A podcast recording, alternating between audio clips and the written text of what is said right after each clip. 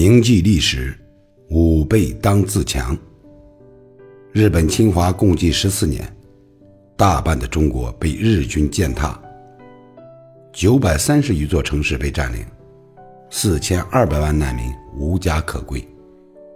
中国军民伤亡三千五百万人。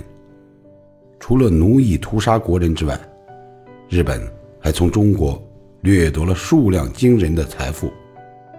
据资料显示，日本从中国掠夺了七亿立方木材、两亿吨金属矿、十亿吨煤炭、甲骨文片三万枚、三百六十万件文物，其中仅黄金就高达两万一千吨。竟是我国目前央行黄金储备的十倍。忘记屠杀，等于二次屠杀。铭记历史，五倍当自强。